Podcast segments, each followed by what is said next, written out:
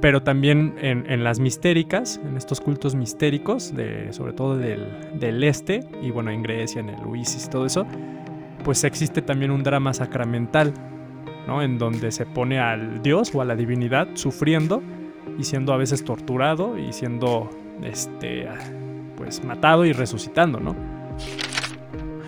Practicaban la comunión que la comunión al final viene siendo una identificación o una unión con Dios, ¿no? Y eso a veces lo hacían, por ejemplo, derramando sangre de toros, ¿no? Derramándose sangre de toros, o sea, sacrificando un toro y echándose su sangre, ¿no? Y eso simbolizaba, bueno, el toro a veces simbolizaba como al gran Dios, ¿no? Como la gran divinidad. Y dos, también el mensaje que Pablo daba, aparte de la fe en la resurrección de Jesucristo, era este, que ya el, fin del mundo estaba muy cerca, ¿no? Y por lo tanto no hay necesidad, o sea, todos tienen que tener un rol, ¿no? Incluyendo las mujeres. O sea, es muy probablemente a lo mejor que Pablo no, no estaba buscando como igualdad tal cual de género ni abolición de esclavitud, sino más bien estaba como, sentía que el tiempo estaba muy corto y todos tenían que tener roles, ¿no? Esa es como la posición que algunos como académicos tienen en cuanto a esto. Cuando muere Pablo, empiezan a surgir falsificaciones en nombre suyo, que incluso hay unas que están en, el Nuevo Testamento que conocemos. Y sí ponen, ¿no? O sea, por ejemplo, Timoteo 1, Timoteo 2, o sea, sí son luego explícitos en que las mujeres tienen que estar calladas, ¿no? Y tienen que ser estar quietas y que solo sirven para dar a luz, ¿no? Entonces sí hay un hay alteraciones en, en, las letras de, de, Pablo o falsificaciones a nombre de Pablo que son muy antifeministas y misóginas, ¿no? Docetismo significa apariencia. Y los docetistas, que en general eran eh, los gnósticos, por ejemplo, eh, ellos creían que Jesús, bueno, que, Cristo, este ser espiritual, eh, realmente cuando, cuando estaba en la tierra, en forma de Jesús, era una apariencia y no podía sufrir, ¿no? Y, y si esa desigualdad surge de por un país o un gobierno, un poder extranjero, pues se puede asumir que pues entonces pues sí, también Jesús pues estaba dentro de ese mismo sector de judíos en ese entonces que se consideraban mesías porque pues ya estaban hasta la madre, por así decirlo, ¿no? De, de del gobierno romano ahí, ¿no?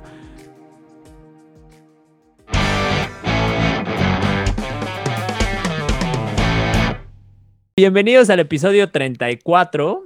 Eh, este, el día de hoy vamos a hablar de un tema bastante interesante, que es eh, cómo ha cambiado el cristianismo, es decir, de cómo realmente fue el cristianismo en sus orígenes, a cómo lo transmiten las iglesias o la iglesia el día de hoy, que es algo completamente distinto. O sea, literal surgió porque estoy leyendo un libro en donde me causó una impresión muy distinta a lo que realmente pues conozco yo, lo poco que conozco del cristianismo.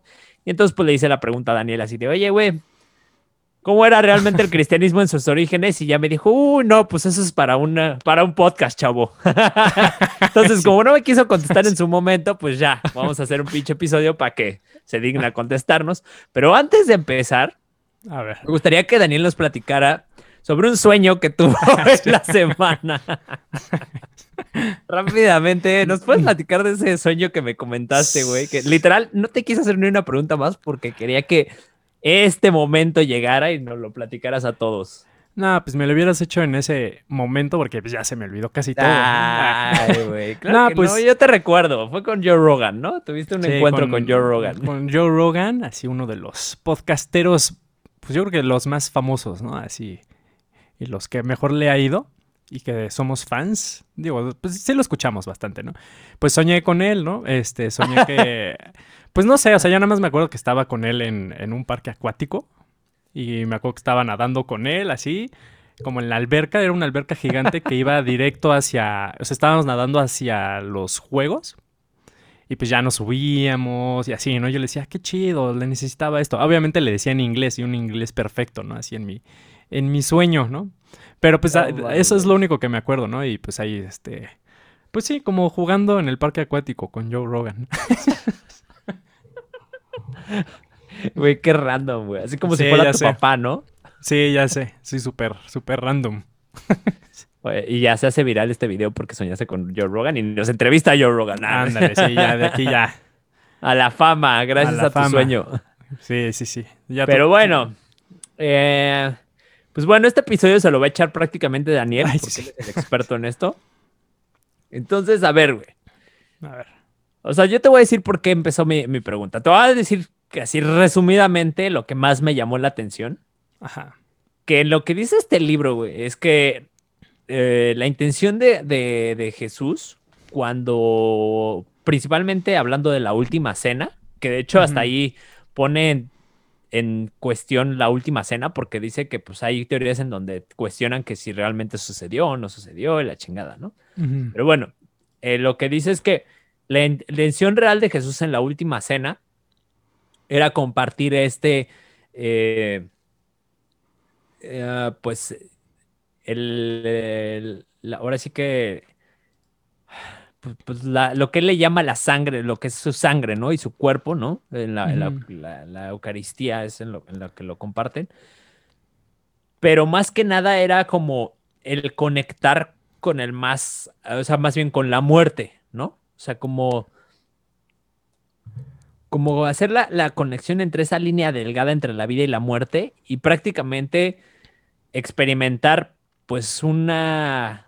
em, pues no, no- no sabría cómo llamarle, güey. Es una, es que aparte, como está en inglés, güey, las palabras que utiliza son como muy. No ¿Cuál es la técnicas, palabra en inglés que dice? Raras. Eh, pero es como. Como si, como si a la, a la gente que le, que le. Punto número uno. O sea, esta práctica pues se hacía de muchísimo tiempo atrás, ¿no? O sea, lo hacían en, el Eleusis, que ya hablamos de eso, en Egipto también lo hicieron, en diferentes lados, pero la diferencia es que Jesús, al igual que Dionisius, quería que en lugar de que esta experiencia la tuvieran nada más la élite o unos pocos, la tuviera pues todo el pueblo, ¿no? O sea, que realmente todo el pueblo tuviera acceso a, esta, experiencia de probar la sangre de su, su, cuerpo, que realmente era la conexión con la muerte y como esta redención, ¿no? Y eso, pues, al final de cuentas, punto número uno, desde ahí ya me llamó la atención porque pues es algo que no ves como muy hoy en día. Siento que la iglesia de un tiempo para acá, pues se tornó muy celosa, ¿no? Y, y no, no tan abierta y no tan accesible a esto. Ese es por un lado, ¿no?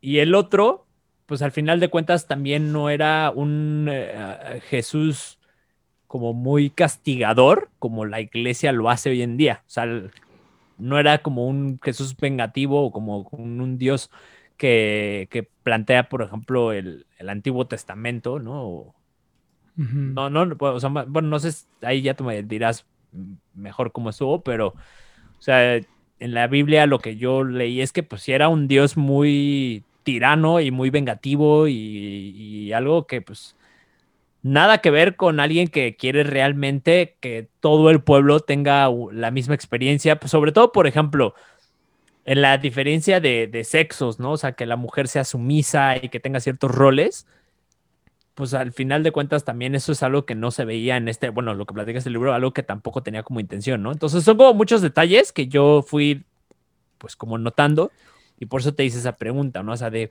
cómo era realmente el cristianismo en sus orígenes y, a- y, y cómo ha cambiado al día de hoy. Entonces, pues ahora sí, Sí. ahora sí date. Sí, pues, o sea, para, o sea, para entender o tratar de explicar y responder a esa pregunta, la verdad es que se tiene que entender así o comprender, por ejemplo, el mundo este grecorromano, o sea, helénico, o sea, el mundo del Oriente Próximo, este, la filosofía griega, platonista, estoicismo, neoplatonismo, eh, las místicas, no, bueno, las mistéricas, ¿no? Este, se tiene que comprender un buen de cosas que al final fueron, el, por así decirlo, el cristianismo fue la síntesis y de todo eso, ¿no? Entonces, no sé, o sea, como para, a lo mejor yo para, eh, como responder un poquito a esa pregunta, sí me gustaría irme como un poquito atrás del nacimiento de Jesús, bastante atrás. Eh, digamos porque, bueno, hay, hay dos hechos que la mayoría de eruditos este, están de acuerdo, ¿no? Eh, que Jesús eh, muy, muy, muy probablemente sí existió, que sí es un personaje histórico. Em, y bueno, dos hechos derivan de ahí, más bien, ¿no? Eh, el primero es que era un judío, un judío reformador. Y el segundo es que fue crucificado por sedición, por rebelarse así ante el imperio romano, ¿no? Que durante esa época, pues el imperio, una de las formas más tortuosas y efectivas para repelar eh, rebeliones era la crucifixión, ¿no? Y en tiempos de Jesús, en el siglo I, hubo bastantes em, eh, judíos que trataron de rebelarse, ¿no? ante la ocupación de Roma, que que empezó un siglo antes, ¿no? A mediados del siglo pasado, ¿no?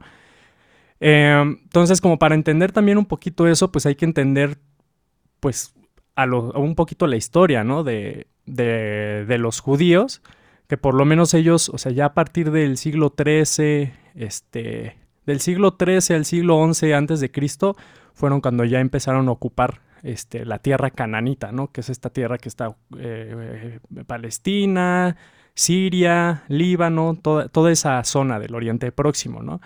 Eh, ya para el siglo X fue cuando ya se hizo el reino de Israel, ¿no? Con los, los reyes este, Saúl, David, Salomón, ¿no? O sea, ahorita es como, nada más como comprender un poquito eso. Em, después, en el siglo IX, em, estos dos reinados se, separaron. El reino del norte se hizo Israel y el reino del sur se hizo Judá. Y luego en el siglo VIII el imperio asirio se expandió y invadió ¿no? este, el, reinado del norte. Y en ese entonces, bueno, el, el, emperador asirio este, era Tiglapileser, que era bastante brutal y sanguinario. Y él estableció como una política de conquista bastante brutal y efectiva, que era una vez que conquistas, eh, expulsas a todos los habitantes de ahí, bueno, aparte de que masacras a muchos, a los sobrevivientes los expulsas y los colocas en tierras marginadas, ¿no? Donde no haya unas poblaciones grandes para evitar que haya rebeliones, ¿no? Entonces, Tiglaplister, luego Sargón, este, segundo, eh, ambos asirios, este, en sus conquistas al reinado del norte, bueno, expulsaron ¿no? a muchísimos este, judíos y los llevaron a estas tierras marginadas en donde el idioma eh, nativo de ahí era el arameo, que muy probablemente Jesús hablaba arameo porque Jesús venía de, una villa en Galilea, este, muy cerca de Cafarnaún, que ahí se menciona en el Nuevo Testamento, y, realmente la mayoría de los discípulos de Jesús, o si no es que todos, muy probablemente eran campesinos, analfabetas, que hablaban arameo, ¿no? Entonces también es importante como conocer un poquito eso. Eh, porque aparte el Nuevo Testamento está escrito en griego, ¿no? No en arameo y tampoco en hebreo, ¿no? Entonces, ¿por qué dices, por qué chingados en griego, ¿no? Y por eso digo que sí es importante como conocer hacia la historia un poquito del judaísmo, este, de, Grecia, de Roma, ¿no? Y de esa zona, ¿no? Y de Egipto también, de los babilonios. O sea, es un chingo de cosas, ¿no? Pero, este, bueno, al final, al final todo va, va teniendo sentido, ¿no? Este, conforme uno va como conociendo un poquito más la historia de todo esto. Y este y bueno, o sea, ya pasando de eso, o sea, para el siglo, o sea, bueno, 6 Babilonia este derrota a los asirios y luego Nabucodonosor II invade, ¿no? Este, ahora sí al reino del sur Judá. Asiria ya no llegó este, al, al reino del sur, este, pero bueno, este, Babilonia sí llegó y ahí fue cuando destruyeron el templo de Babilonia en el 586 a.C. y exilaron también a muchos judíos a Babilonia y hubo una diáspora gigantesca, ¿no? Este, de judíos. Em, después de eso, en el siglo VI, los persas expandieron eh, y Ciro, el persa, eh, liberó a los judíos ¿no? de Babilonia y los regresó. ¿no? Y de hecho a, este Ciro lo consideraban como el Mesías. ¿no? Eh, y después de eso sí ocurrió algo como que yo creo que fue una de las cosas más importantes así en el mundo que pasó en el mundo, o bueno, más que cambió así el mundo muy cañón, que fue la expansión de los macedonios, ¿no? Con Alejandro Magno en el siglo IV, que derrotaron a los persas y Alejandro Magno, la verdad es que en poquito tiempo logró expandirse bastante así, y, logró como unificar el occidente con el oriente, ¿no? Filosofía griega con misticismo oriental, ¿no? Y de ahí vienen también las mistéricas. Entonces, eso fue realmente este, muy importante porque el cristianismo tiene ambas cosas, ¿no? Tiene cosas de filosofía griega y misticismo oriental, ¿no? Em, y bueno, ya después de ahí, este, Alejandro Magno murió muy prematuramente y de ahí sus sucesores, que eran como dinastías militares, los Ptolomeos se fueron a Egipto y los Seleucidas se fueron al Oriente Próximo y que todavía los Seleucidas, este, en, ese mismo siglo, en el, bueno, en el siglo, sí, en el siglo IV, este, del siglo IV al siglo II, estuvieron ocupando eh, Israel también, ¿no? Esa zona, ¿no? Entonces, realmente, o sea, desde el siglo VIII, desde el 700 a.C. hasta el 660 a.C., o sea, casi 600 años, o sea, eh, Israel y los judíos siempre han estado así en constante, así, ataque y también, este diáspora y exilios y demás, ¿no? Ya para el, la mitad del, del siglo II antes de Cristo, bueno, los, los macabeos, este, que eran, bueno, de judíos, ya se pudieron rebelar hacia antes los Seleucidas y, y los, los sacaron, ¿no? De ahí, y ya de ahí surgió una dinastía judía por primera vez, ¿no? Bueno, después de cientos de años, ¿no? La dinastía Asmonea. ¿Pero de dónde lo sacaron? de, o sea, los Seleucidas que eran griegos, descendientes de los ah, griegos. porque son los de Leusis, ¿no? Ajá. Ah, no, no, no, Seleucidas, no, son, son otros, no, ah, son, son otros, son, son otros. O sea, incluso pues ahí en el templo de Jerusalén, que ya estaba algo restaurado, en ese entonces había, este, habían puesto, por ejemplo, a, a dioses griegos, ¿no? En vez de a Jehová, el dios judío. Entonces eso, pues obviamente enojaba muchísimo a los, a los judíos, ¿no? Eh, y luego, bueno, ya la dinastía Asmonea se hizo bastante como corrupta y hubo de bastante desigualdad y cosas así, ¿no? Lo que pues uno espera, ¿no? Cuando alguien toma el poder, pues empieza a haber muchos problemas, ¿no? Entonces los mismos judíos pues trataron de, de, pedir apoyo a Roma, que ya estaba la República Romana expandiéndose en ese entonces y ya había estado en contacto con Grecia durante las guerras púnicas y todo eso. Y... Mm, y ya para, el, para la mitad del siglo I antes de Cristo, eh, bueno, Roma ya se hizo como imperio con Julio César y todo eso. Y ya por fin, ya, este, antes de eso, bueno, Pompeyo acaba con los asmoneos. Y después Julio César toma el poder, ¿no? Y hace una provincia romana a Israel, ¿no? Entonces seguimos con lo mismo, ¿no? Este, judíos este, siendo, o sea, siendo tomados por un poder extranjero que además pues sigue otras tradiciones, ¿no? Así religiosas, ¿no? Muy distintas a las de ellos, ¿no? Porque los judíos pues realmente por mucho tiempo y siempre han sido como los raros, ¿no? Siempre, siempre, ¿no? Este... Y, o sea, con ese contexto ya uno ya puede entender un poquito qué fue lo que también pasó en el siglo I, ¿no? Porque en el siglo I... Eh, hubo bastantes como rebeliones, ¿no? Ya los, ya los judíos ya estaban bastante cansados porque, por ejemplo, los, este, que eran los saduceos, como una comunidad y un movimiento judío, que era de sacerdotes, se alió mucho al, al, imperio romano y en ese entonces, pues el templo de Jerusalén era en donde se sacrificaban animales, este, para expiar pecados, pues era un centro de comercio muy grande, ¿no? Como lo era la Meca, ¿no? En el, siglo VII, ¿no? Con los musulmanes, ¿no? Em, entonces, de ahí pues también empezó a surgir más corrupción, este, más desigualdad, ¿no? Este, obviamente una sinergia ahí entre los saduceos este, y, los, y los romanos, ¿no? Entonces empezó a incrementar así como más, este, más rebeliones, ¿no? E incluso pues hay unos, este, un grupo, bueno, les llaman celotes, es que es como un grupo político y nacional que surgió así en el siglo I después de Cristo, unos judíos, eh, y estos, bueno, buscaban pues justamente quitar, ¿no? Todo el poder así extranjero en, esa zona, y de ahí también surgieron los sicari, o, los sicarios, que significa dagas, ¿no? Un sicario pues es alguien que tenía una daga y que, y que era mandado a matar a alguien, ¿no? Y había sicarios judíos, ¿no? Y y, y ellos, los sicarios y los celotes, se rebelaron así contra los romanos. Y por alguna razón. ¿De ahí, pues viene la, ¿De ahí viene el término de sicario? Quizás sí, sí, creo que sí. Sí, creo que de ahí viene el término sicario. Este, pero pues sí es muy antiguo, ¿no? Ese, ese término. Y pues ya de ahí los, este, o sea, por X o Y razón, o sea, los, los romanos, pues el imperio más grande en ese entonces, como que no pudieron repelar, ¿no? A los elotes y los sicarios. Y se desplegaron, ¿no? Sus fuerzas. Y después, cuatro años después, por el 70 después de Cristo, eh, regresaron y, y, ensarcaron a los, bueno, eh, rodearon a los sicarios que se habían como, ¿cómo se llama? Se habían metido a un, a un fuerte que, habían que había construido Herodes, este, un fuerte ahí cerca del Mar Muerto, el Masada, y los dejaron ahí así, este, sin, sin poder salir, ¿no? Y sin tener acceso a que tengan más comida y todo eso, ¿no? Entonces, pues estaban esperando a que se murieran. Y la verdad es que lo que hicieron, pues es este, así como, wow, ¿no? Se suicidaron entre todos, eran como 900, y cada uno así se iban matando, ¿no? Así. Y ya al final se supone que en los últimos 10 eligieron a uno como para matar a todos los demás. Y ya el último, pues ya se suicidaba, ¿no?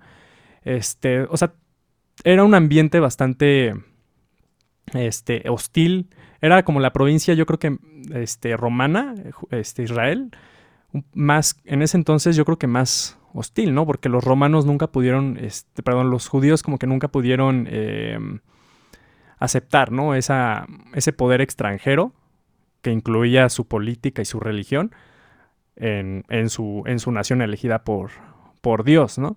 Entonces, eh, entendiendo eso, o sea, ya uno puede ver este, el por qué, por ejemplo, el Nuevo Testamento, pues está escrito en griego, ¿no? Porque en Roma, em, para, este, bueno, decía que, cuando los asirios llegaron, así invadieron este, el reinado de Israel, los sacaban y los metían en zonas marginadas, en donde se hablaba arameo.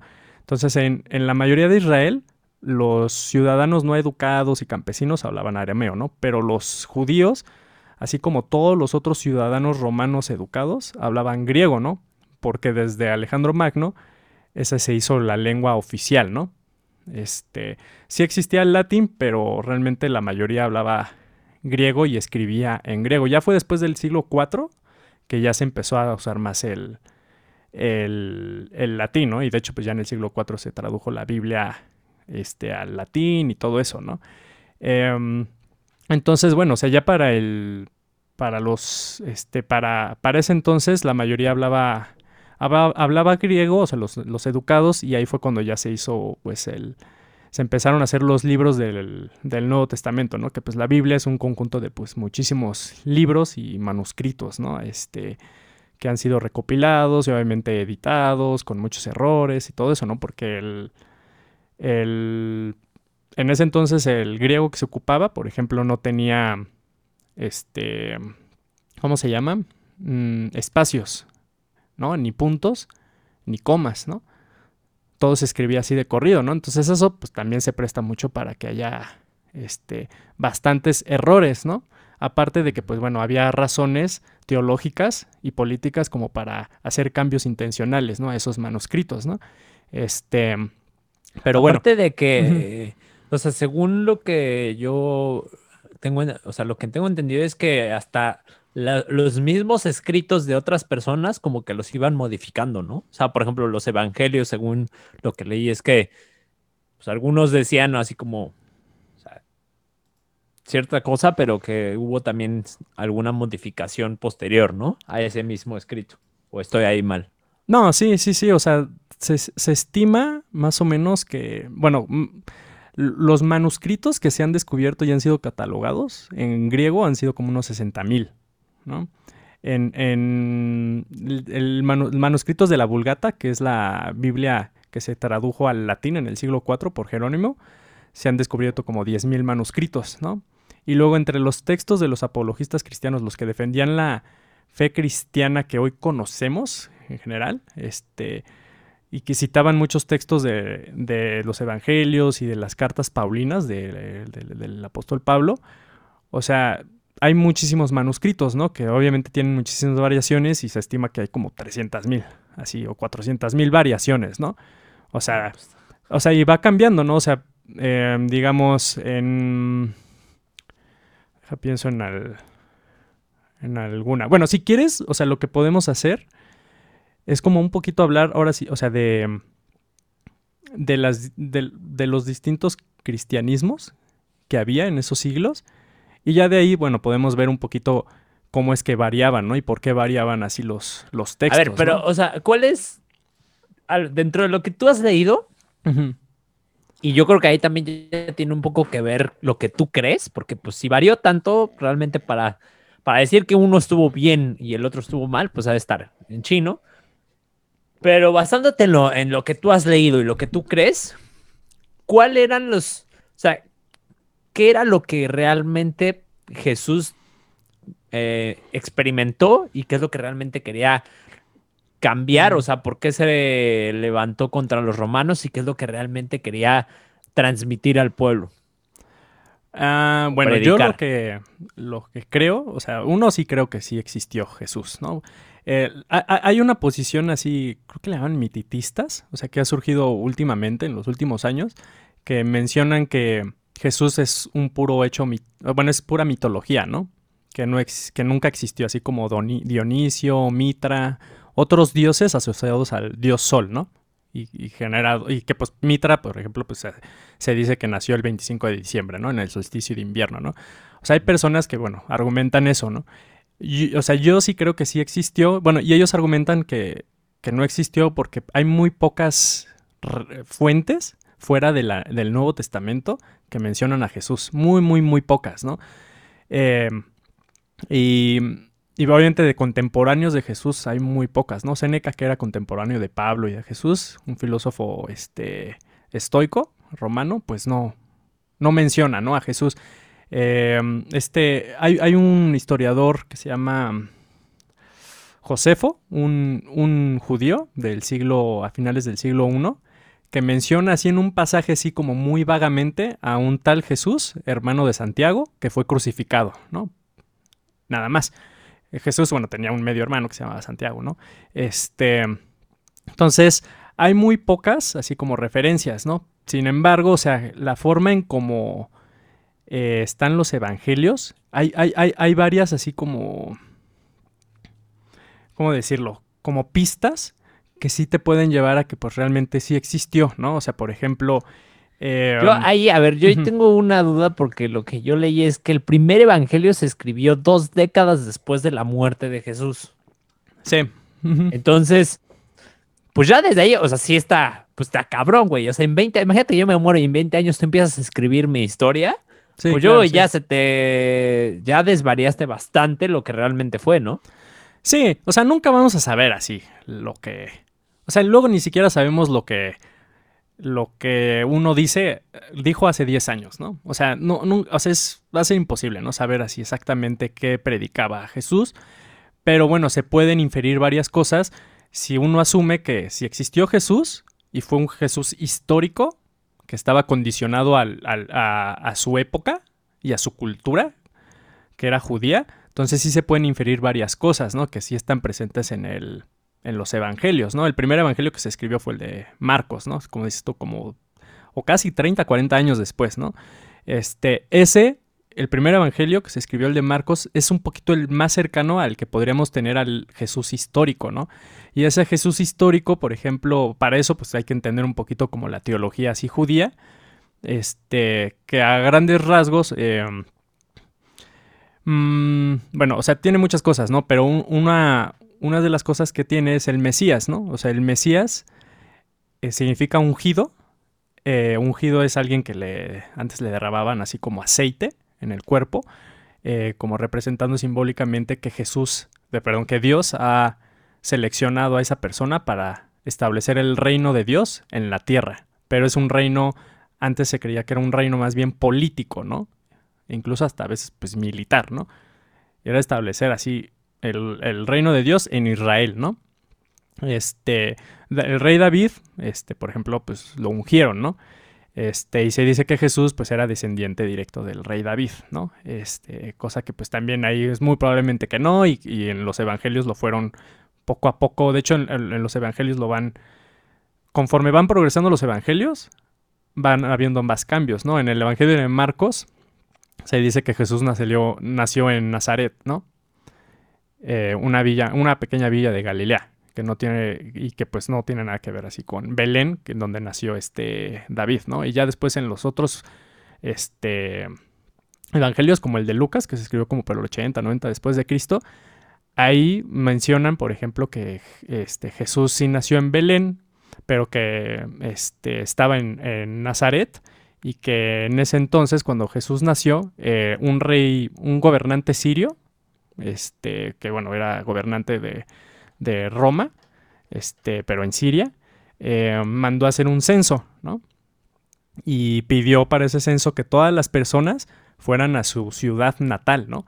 Lo cual, pues, si te pones así como de una forma muy lógica, pues es muy, muy lógico que todas las personas en, el, en, esa zona, en, en, el Oriente Próximo y en Israel, en ese entonces, hubieran dejado todos sus trabajos y sus familias como para irse a su ciudad natal, que estaban pues a días, ¿no? Caminando, ¿no? O sea, hubieran parado la economía, ¿no? Entonces hay como varias cosas que pues, eh, obviamente en los evangelios tratan de corregirlos o cambiarlos para seguir con la misma teología este, judía, ¿no? Entonces dentro de ella, o sea, está la onda del Mesías, este ungido, seleccionado por, por Dios para establecer el reino de Dios en la tierra. Y antes los judíos veían esto pues como, como un, un, rey, ¿no? Alguien poderoso que sí pueda establecer, ¿no? Así, este, algo político, ¿no? Así en la tierra, ¿no? Eh, y en, el, en, los, en los evangelios, este, Jesús, por ejemplo, trata de evitar que, o sea, en el, primer evangelio en Marcos, pues trata de evitar que, que se le diga el Mesías, porque para, para los romanos ser Mesías, pues también implica alguien que se va a rebelar, ¿no? Y va a querer quitar su gobierno, ¿no? De ahí, ¿no?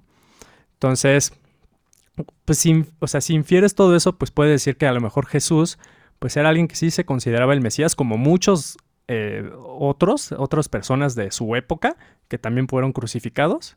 Este, también está esa parte histórica y los romanos pues eran buenos también registrando, ¿no? Cosas. Entonces sí hay como hay varios documentos que sí registran eso, así de varios judíos que se consideraban los mesías y pues fueron crucificados por sedición, ¿no? Por rebelarse hacia a Roma, ¿no? Entonces de entrada pues pues yo sí creo que eso sí es como lo más ¿Y qué es lo que diferencia a Jesús de los, de los otros que también se, autoproclamaban el Mesías?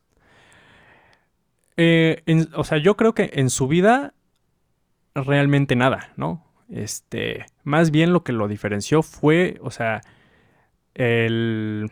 El personaje que crearon los... El personaje que Ajá, sí, sí, el personaje que se creó y el apóstol Pablo fue el convertido más grande, yo creo que, y el que más influyó así en el cristianismo. Este, y ya fue con él, o sea, Jesús yo no creo que, como Mahoma igual, no creo que tenían la intención de crear una nueva religión, simplemente estaban tratando de reformar su, su, su religión, ¿no? Que, pues bueno, el judaísmo en el caso de, de, de Jesús, ¿no? Quizás hasta más bueno, no sé, pero estoy pensando que quizás hasta también más su, eh, su, su, pues no sé si le llamaran Estado o cómo, cómo se dividía en ese entonces. O sea, quizás hasta también era un tema político, ¿no? O sea, de, sí. o sea, como un revolucionario, por así decirlo. Sí, o sea, pues, o sea, después de que muere Jesús, como 30 años después, surge el movimiento revolucionario, lo de los celotes, ¿no? Celotes con Z, ¿no? Que era un movimiento revolucionario político nacionalista y por eso los romanos les dieron en la madre y, ah, en el 70 destruyeron el templo de Jerusalén, ¿no? Ya como muy definitivamente, ¿no? Entonces sí era un movimiento muy mesiánico, ¿no? En el sentido de que personas buscaban tener esa, esa como elección divina para poder derrocar al gobierno extranjero, que en este caso pues era el imperio romano, ¿no? Este, entonces, o sea, de entrada, pues yo creo que el Jesús histórico, pues más o menos tendía un poquito a eso. No estoy diciendo que era un celote, aunque bueno, hay argumentos ahí que pues quizás era un celote, porque los celotes eran muchísimo más revolucionarios en cuestión de violencia. Este, eso pues no nos consta porque pues te digo que 30 años después ya surgió el movimiento de, de los celotes, ¿no? Y de los sicarios y todo eso, ¿no? Este, entonces pues pues de entrada es eso y una de las razones por las que los judíos pues hoy en día todavía no creen en Jesús este, como el Mesías, pues es porque, o sea, si tú crees que el Mesías es alguien que va a establecer el reinado de Dios aquí en la tierra de una forma así como política y nacional, pues Jesús es todo lo contrario a eso, ¿no? Porque lo torturaron y lo sacrificaron y lo crucificaron, ¿no? Entonces, este, esa es una razón por la que los judíos, pues, no, no se adhieren, ¿no? Al cristianismo, que pues Cristo es la, es el ungido en, en griego, ¿no? Es la forma griega de Mesías, ¿no? Cristo y Mesías es lo mismo, ¿no?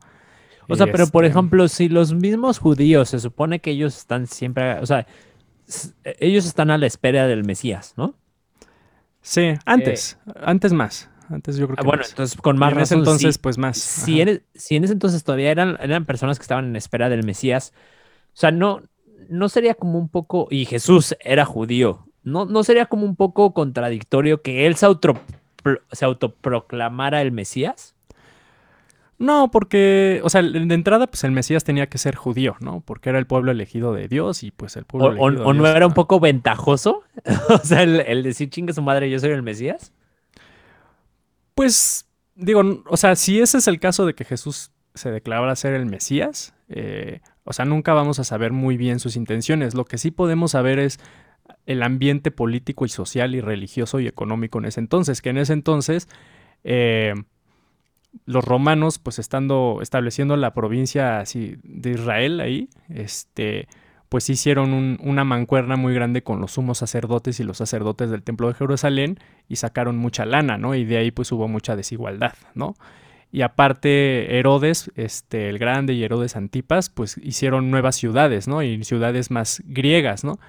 Este, lo cual también eso implicaba que pues también campesinos, que muy probablemente pues uno de ellos bueno, quizá fue Jesús, pues tuvieron que ir a trabajar estas ciudades y también vieron así la gran desigualdad que estaba surgiendo, ¿no?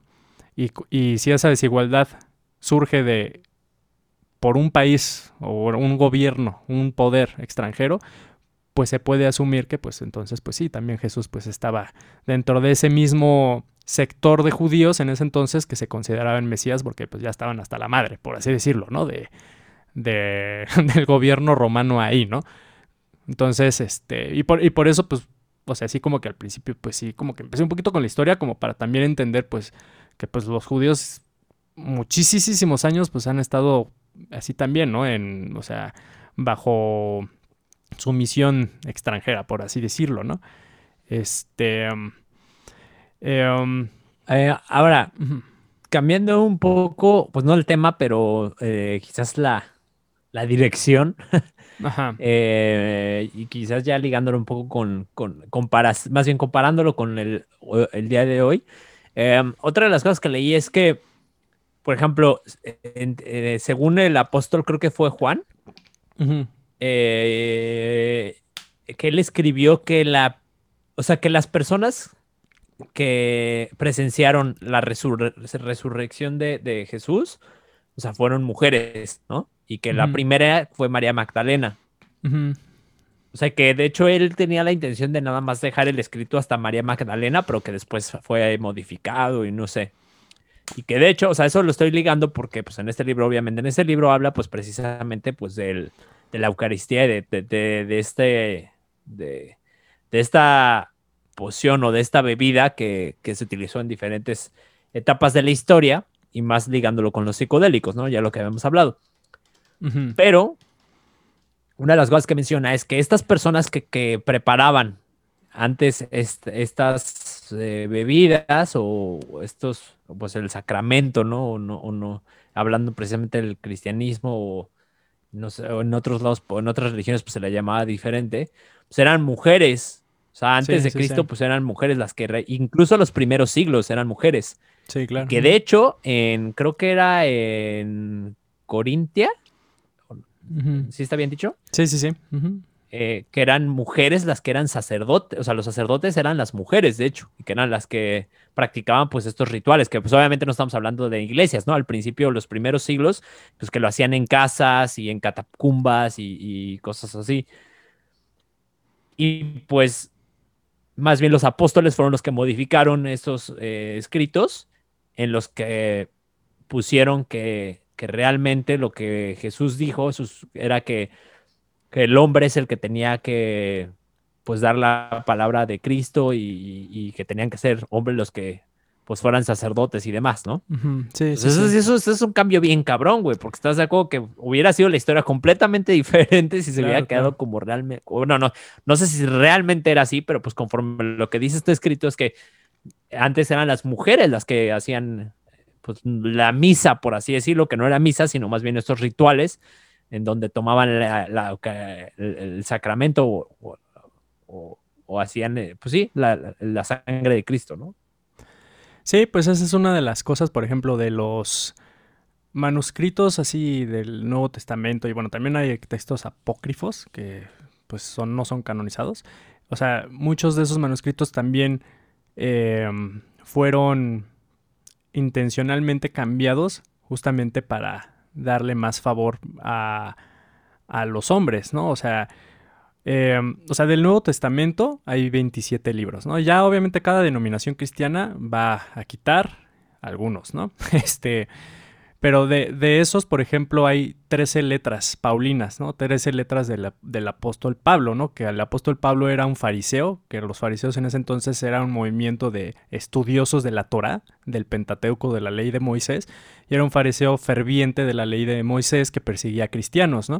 Entonces, por varios años de su vida perseguía a cristianos, ¿no? Tres años después de que murió Cristo, bueno, que fue crucificado, en camino hacia Siria, cuenta este Pablo en, Hechos que eh, una luz le llegó y, vio a Jesús, ¿no? Y ya de ahí se convirtió al cristianismo, ¿no? Y por eso él, predicaba la fe en la resurrección de Jesús, ¿no? Que, pues es algo que todavía hoy se cree, ¿no? Este, y las letras de Pablo, eh, las que tenemos hoy en día, así en el Nuevo Testamento, de esas 13, 6 son falsificaciones, ¿no? Y de esas 6 hay 3, Timoteo 1, Timoteo 2 y Tito, que se les llaman pastorales porque en, ese entonces, como tú bien dices, la, la iglesia no era una... No tenían un lugar así físico y establecido como hoy, ¿no? Así tan grande. Y no tenía jerarquías, ¿no? Este... Eh, um, y le llaman pastorales porque después de que eh, este Pablo muere, creo que lo matan en Roma, lo sentencian a muerte, como la mayoría pues, de, apóstoles y discípulos y, así muchos cristianos a ese inicio. Este, una vez después de que lo matan, eh, ya empiezan a haber falsificaciones en nombre de Pablo, o sea, de letras, ¿no? Como estas, y les llaman pastorales porque eh, ya empieza a haber como una jerarquía, ¿no? En la, en la misma iglesia. Uno, por, bueno, quizá la necesidad de que las comunidades cristianas primitivas de, en ese entonces del siglo I, pues estaban creciendo muy poco a poco, pero estaban creciendo, ¿no? Y dos, también el mensaje que Pablo daba, aparte de la fe en la resurrección de Jesucristo, era este, que ya el, el, fin del mundo estaba muy cerca, ¿no? Y por lo tanto no hay necesidad, o sea, todos tienen que tener un rol, ¿no? Incluyendo las mujeres. O sea, es muy probablemente a lo mejor que Pablo no, no estaba buscando como igualdad tal cual de género ni abolición de esclavitud, sino más bien estaba como, sentía que el tiempo estaba muy corto y todos tenían que tener un roles, ¿no? Esa es como la posición que algunos como académicos tienen en cuanto a esto. Cuando muere Pablo, empiezan a surgir falsificaciones en nombre suyo, que incluso hay unas que están en, en el Nuevo Testamento que conocemos, y sí ponen, ¿no? O sea, por ejemplo, Timoteo 1, Timoteo 2, o sea, sí son luego explícitos en que las mujeres tienen que estar calladas, ¿no? Y tienen que ser estar quietas y que solo sirven para dar a luz, ¿no? Entonces sí hay un hay alteraciones en, en, las letras de, de, Pablo o falsificaciones a nombre de Pablo que son muy antifeministas y misóginas, ¿no? Entonces sí, sí, o sea, hay, hay, hay, o sea, el cristianismo, pues de los primeros cuatro siglos, es, pues sí, obviamente sí era muy, había muchos cristianismos, este, y era muy distinto, ¿no? A lo que hoy conocemos, ¿no? Este, digo, o sea, ya como que metiéndonos en, en eso, eh, o sea, por ejemplo, o sea, el, catolicismo, católico significa universal, ¿no? Es como eh, lo universal, ¿no? Lo que todos conocen, ¿no? Y, lo universal pues tiene que tener como ortodoxia, ¿no? Que es como las, las creencias correctas, ¿no?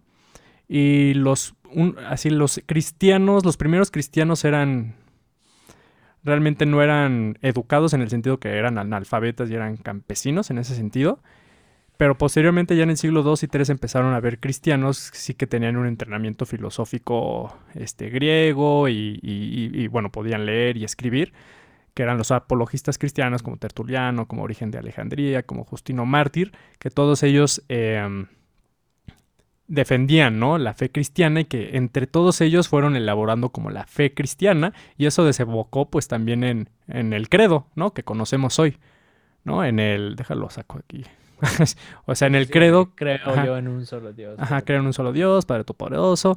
Ese credo, o sea, ya cuando lo lees muy bien, habla exactamente de la ontología de, Jesús, de cuál es la verdadera naturaleza de Jesús, ¿no? Y de la iglesia, pero sobre todo se enfoca luego pues en, la historia y, y, en la naturaleza de Jesús, porque en ese entonces pues los, eh, los que les llaman luego los proto-ortodoxos, los que empezaron a establecer la ortodoxia, que eran estos apologistas cristianos, que eran como los más educados, por así decirlo, y que escribían muchísimo. Esa es otra cosa del triunfo del cristianismo, es que el cristianismo heredó del judaísmo también su, su tradición de narrativa y, de escribir, ¿no?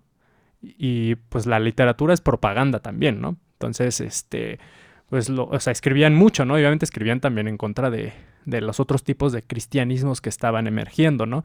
Y de ahí pues ya, este, o sea, eso desembocó en el concilio de Nicea, ¿no? Eh, a finales del siglo IV, que fue llamado por Constantino, que fue el primer emperador así que se hizo cristiano y todo eso, ¿no? Este, entonces, de ahí pues ya tenemos, así, entendemos un poquito eso, o sea, o sea, este, ya podemos ver como, por ejemplo, las otras formas de cristianismos, ¿no? O sea, en lo que hoy se cree es que Jesús es ambos, ¿no? Divino y humano, ¿no?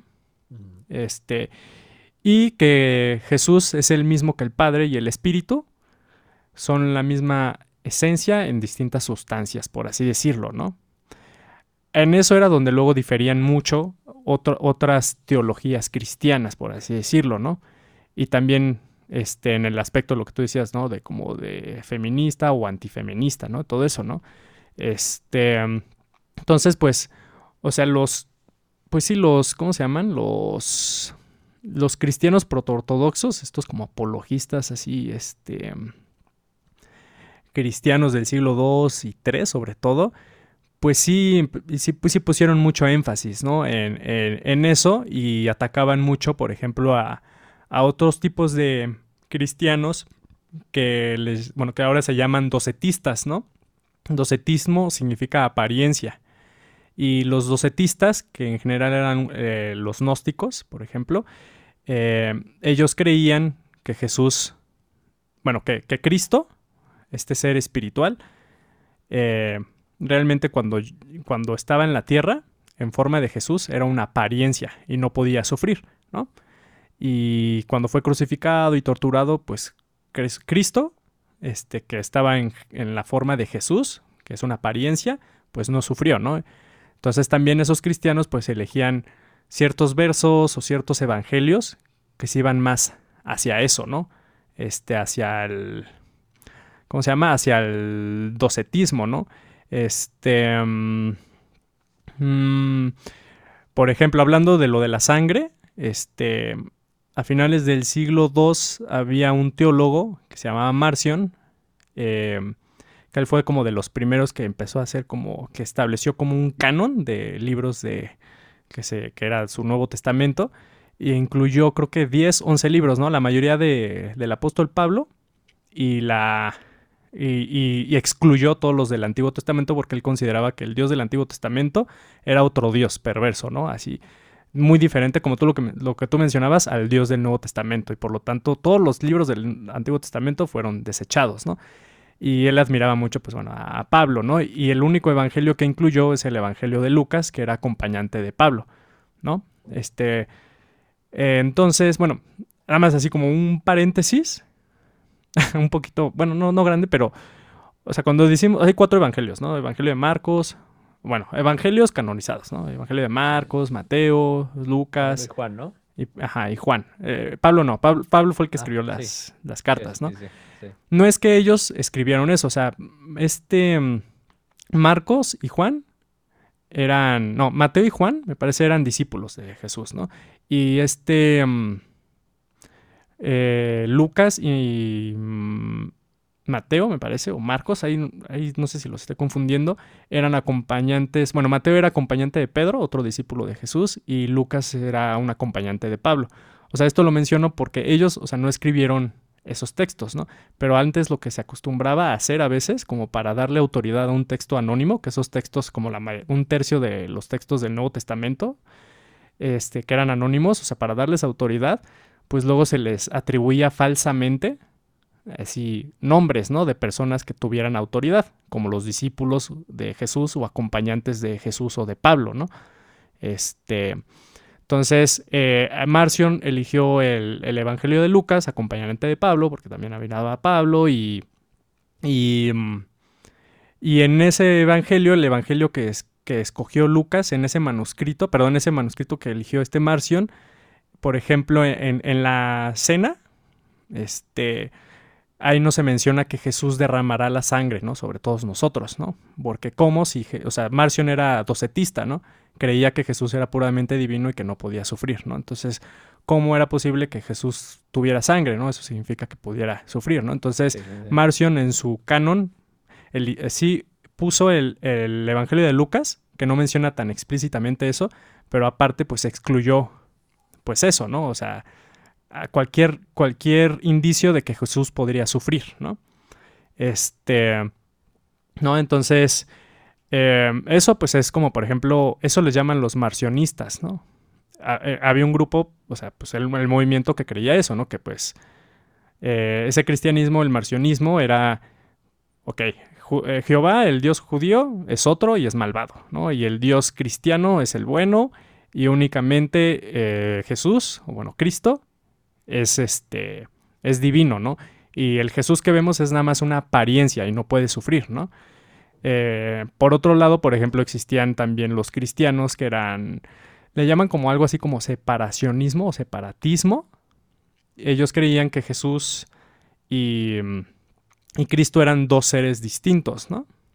Este, en el Evangelio de Marcos, por ejemplo, hay, hay como un pasaje así como súper raro, que cuando Jesús es crucificado, que dice algo así como, Dios mío, ¿por qué me has abandonado? ¿no?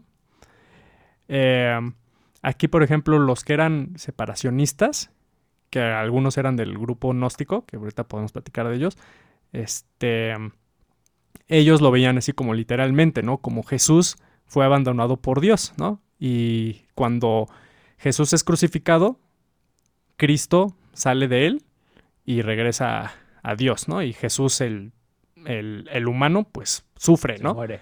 Se muere, ¿no? Incluso pues hay este evangelios apócrifos, este creo que es el ay, creo que es el evangelio no, el Apocalipsis copto de de Pedro, este que pues incluso cuando lo están crucificando Cristo está sale de la, de la cruz mientras Jesús está sufriendo y le dice, a, le dice a Pedro, ¿no? Mira, estos, casi casi estos idiotas no saben lo que está pasando, ¿no? Este. Cristo, entonces, Cristo le dice a Pedro. Cristo le dice a, Pedro, ¿no? Entonces, esos son como los, los separacionistas o separatismo, no sé cómo llamarle exactamente. Este, los que creían que Jesús y Cristo eran dos seres distintos, ¿no? Entonces están los docetistas que creen que Jesús era 100% divino. Eh, ¿Y, cuál, es, cuál fue la corriente que, que determinó, pues, el, por ejemplo, al cristianismo principal al día de hoy y al catolicismo, ¿no? Que, que, sí, pues, se practica al día de hoy.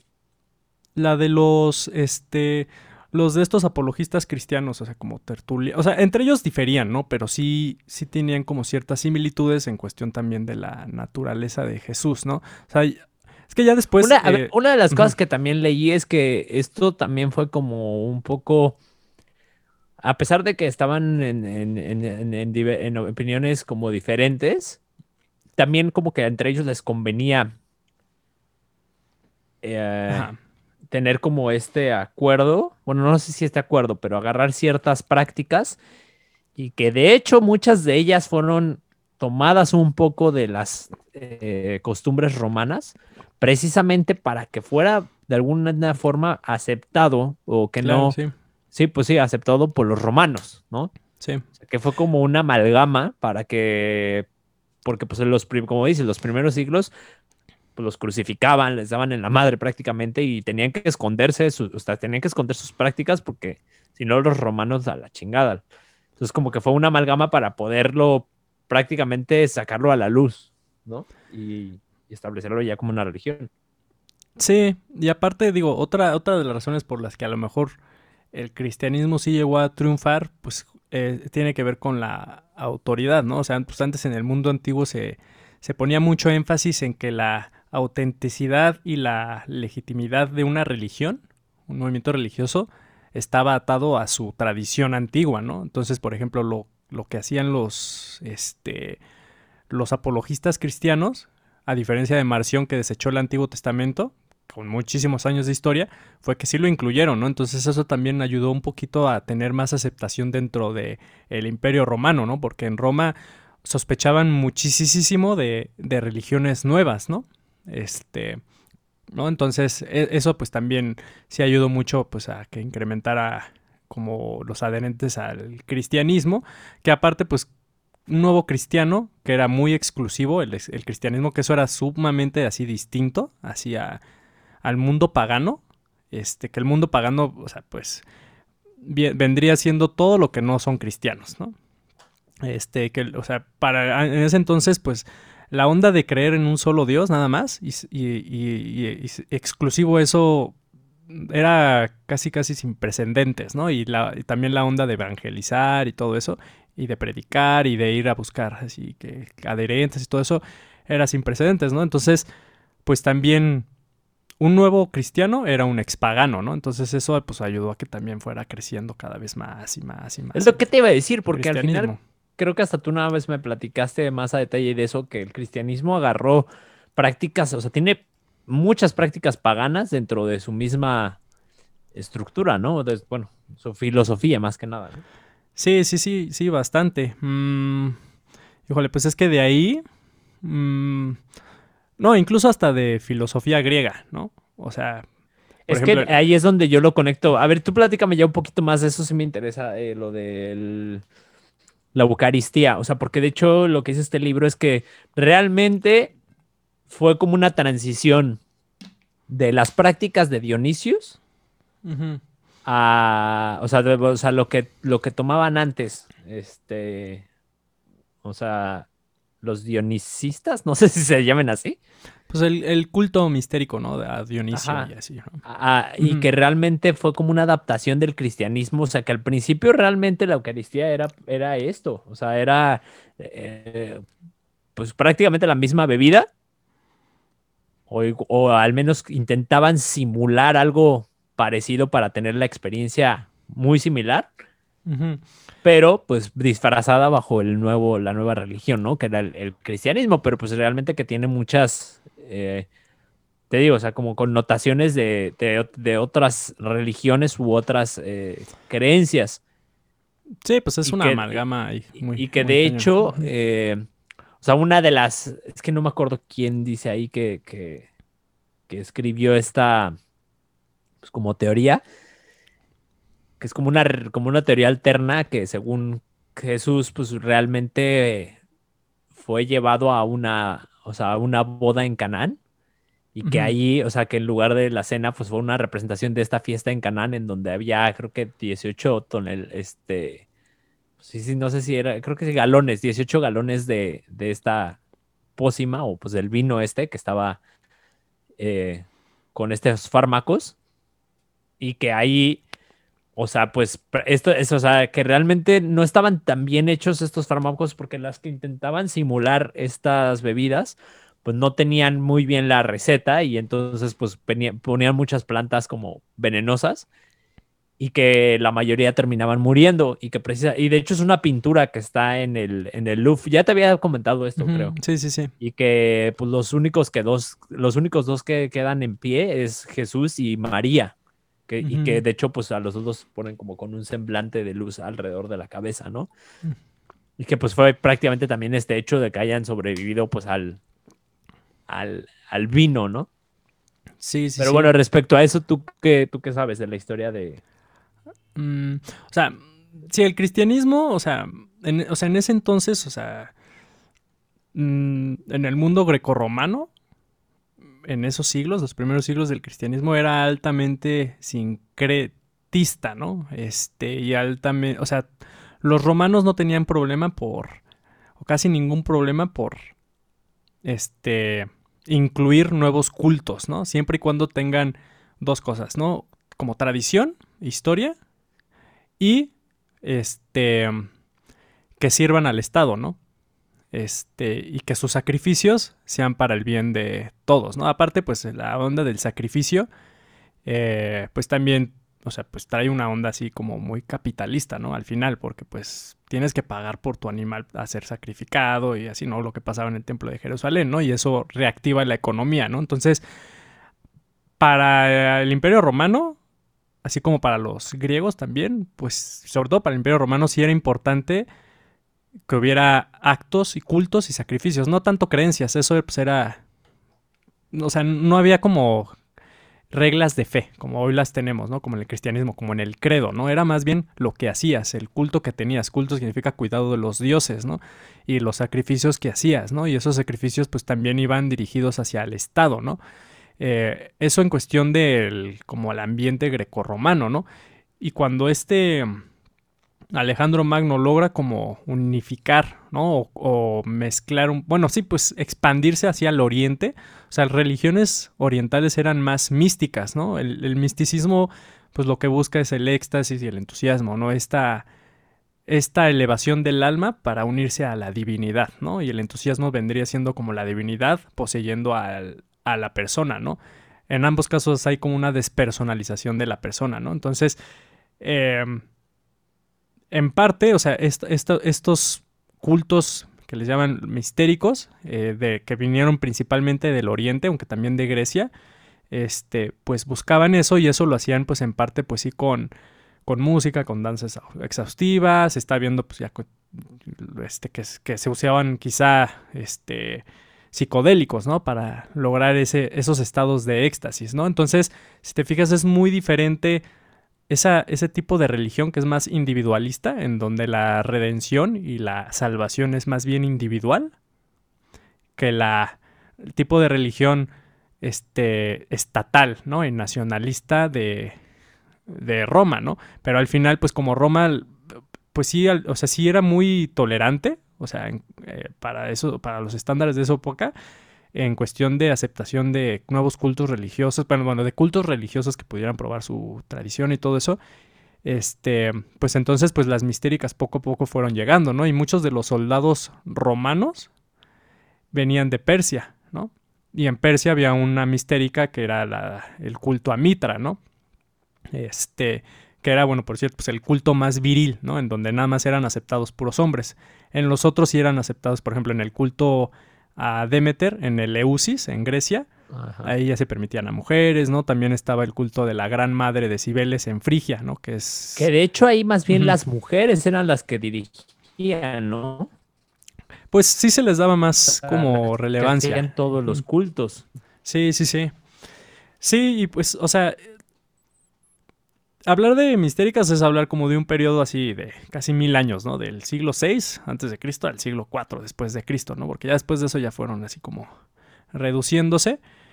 Eh, y Alejandro Magno fue el que pues sí logró como fusionar todo eso, o sea, filosofía griega con platonismo, con estoicismo, que pues el cristianismo tiene, puedes encontrar elementos de eso y en, y en el Nuevo Testamento también.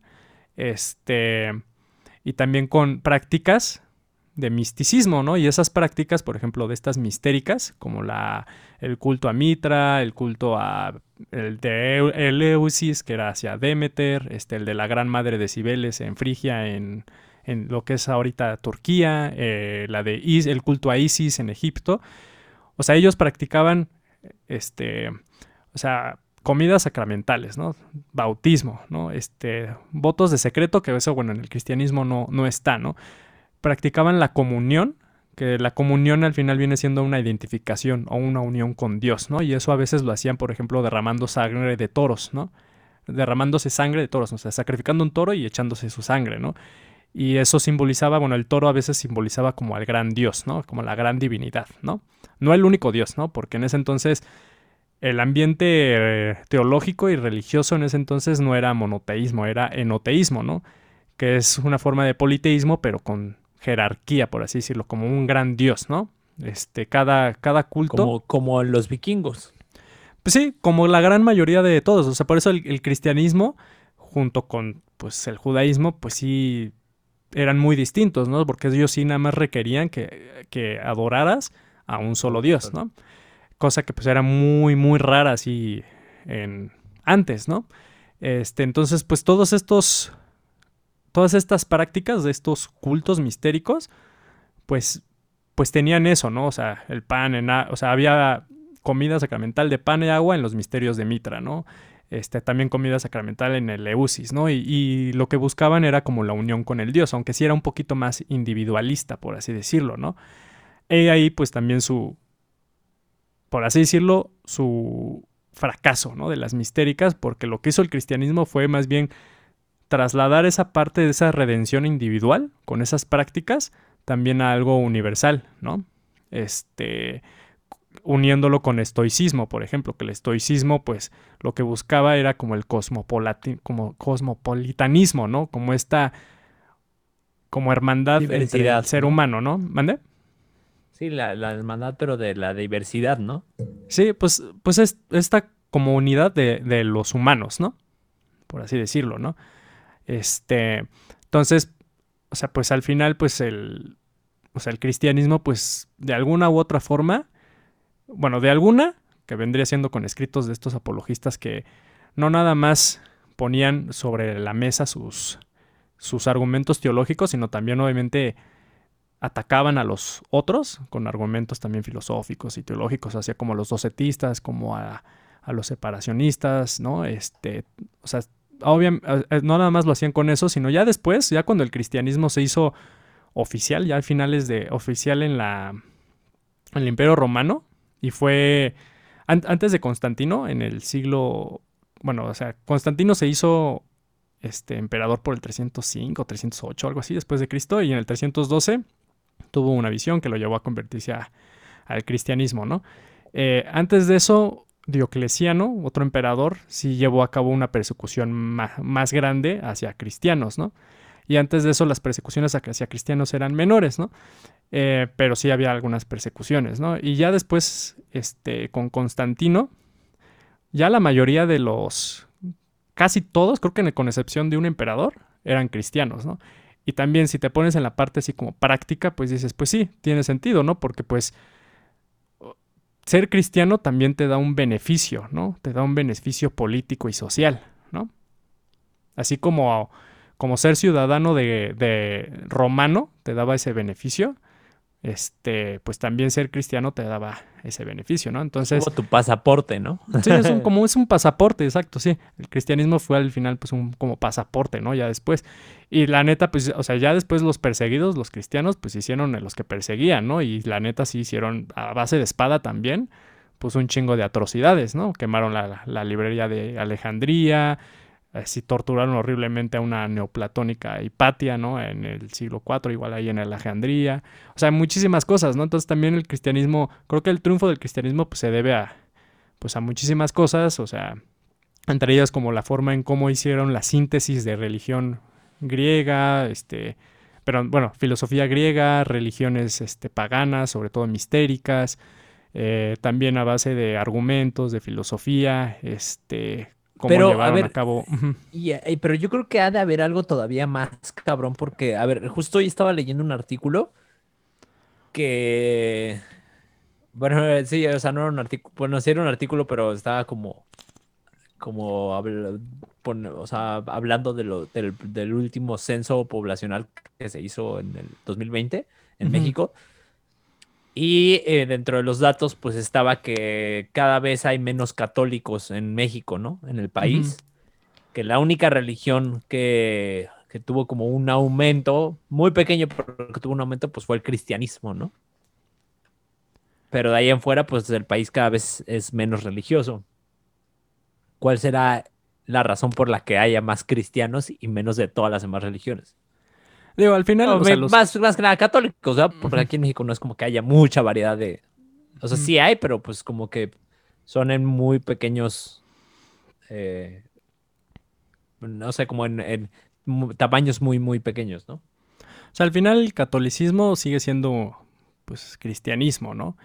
Eh, pero, o sea, eh, o sea, en el cristianismo, en la historia como del cristianismo, o sea, bueno, los primeros cuatro siglos, pues ya vimos que pues fue, había un chingo de variaciones, ¿no? Así, sobre todo lo que, lo que, las diferencias existían en cuestión también de la naturaleza de, de Jesús y de su relación con Dios, ¿no? Y también de la, del tipo de iglesia que se podría establecer, si a nivel jerárquico o si no, ¿no? Eh, eso, pues al final, ah, ya en el siglo XVI, fue cuando con la reforma protestante, con Lutero, con Calvino, con todos ellos, este, fue lo que hizo todavía dividir más aún a la iglesia cristiana, ¿no? Del catolicismo al cristianismo protestante, ¿no? Este, y de ahí todavía el cristianismo protestante pues se derivó a muchísimas cosas porque una de las cosas que adjudicaba el cristianismo protestante o que quería reformar pues era dejar a un lado como esta este sobreénfasis en jerarquía eclesiástica, ¿no? Y que la persona normal y común y corriente podría, podía interpretar por su cuenta a la Biblia. Y históricamente, pues en el siglo XV, pues fue cuando se hizo la imprenta, ¿no? Y en ese entonces, pues ya empezaron a, a salir más Biblias, ¿no? Entonces, este, o sea, de, de- de entrada, pues de ahí, pues, este, o sea, sigue siendo el cristianismo, pero, o sea, el catolicismo sigue siendo cristianismo, pero, pero con otras bases, sobre todo en, cuestión de énfasis en jerarquía, ¿no? Por- o sea, en el protestantismo, pues no hay tal cosa como un papa, ¿no? Este, entonces, pues yo creo que, no sé, a lo mejor en México y en todo el mundo, o sea, pues sí puede haber a lo mejor un incremento en cuestión de, un- de cristianismos que no pongan tanto énfasis en jerarquías eclesiásticas, pues porque ya vemos que en toda la historia, pues también eso ocasiona, pues también corrupción, desigualdad, este, ¿no? Mu- muchas cosas, ¿no? Entonces, pues, pues yo podría, pues decir eso, ¿no? O sea, que a lo mejor tiene que ver como por ahí, ¿no? Pero al final, pues sí tiene, tienen pastores y... Sí, sí, no, sí tiene y, y sí, o sea, obviamente pues ya con el paso del tiempo, o sea, la idea original, o sea, siempre las ideas originales acaban pues, ¿no? Desvaneciéndose, ¿no? sí, pero sí, ya al final pues obviamente ya, o sea, o sea, también en, en, en cristianismos protestantes pues también hay autoridades que pues también se quieren pasar de, de lanza, ¿no? También, ¿no? Este... Y por ejemplo, ya no se hablando ve- de... ajá. Dime, dime. Ajá, ¿qué? No, dime, dime. No, o sea, por ejemplo, hablando como de, de esto que, que mencionaste, de que de, de la idea original siempre se hace un desmadre y termina siendo otra cosa, ¿cuál consideras que, se, que es como el... eh, ¿qué fue lo, lo más drástico que se cambió del origen del cristianismo a lo que se conoce hoy en día, ya sea en el catolicismo o en Mm. la- el cristianismo?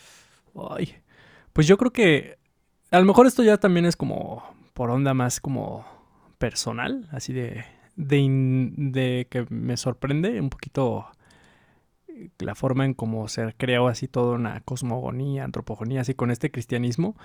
Eh, pero yo podría considerar que el gnosticismo, así sí es como muy, bueno, el gnosticismo cristiano es muy, muy distinto a lo que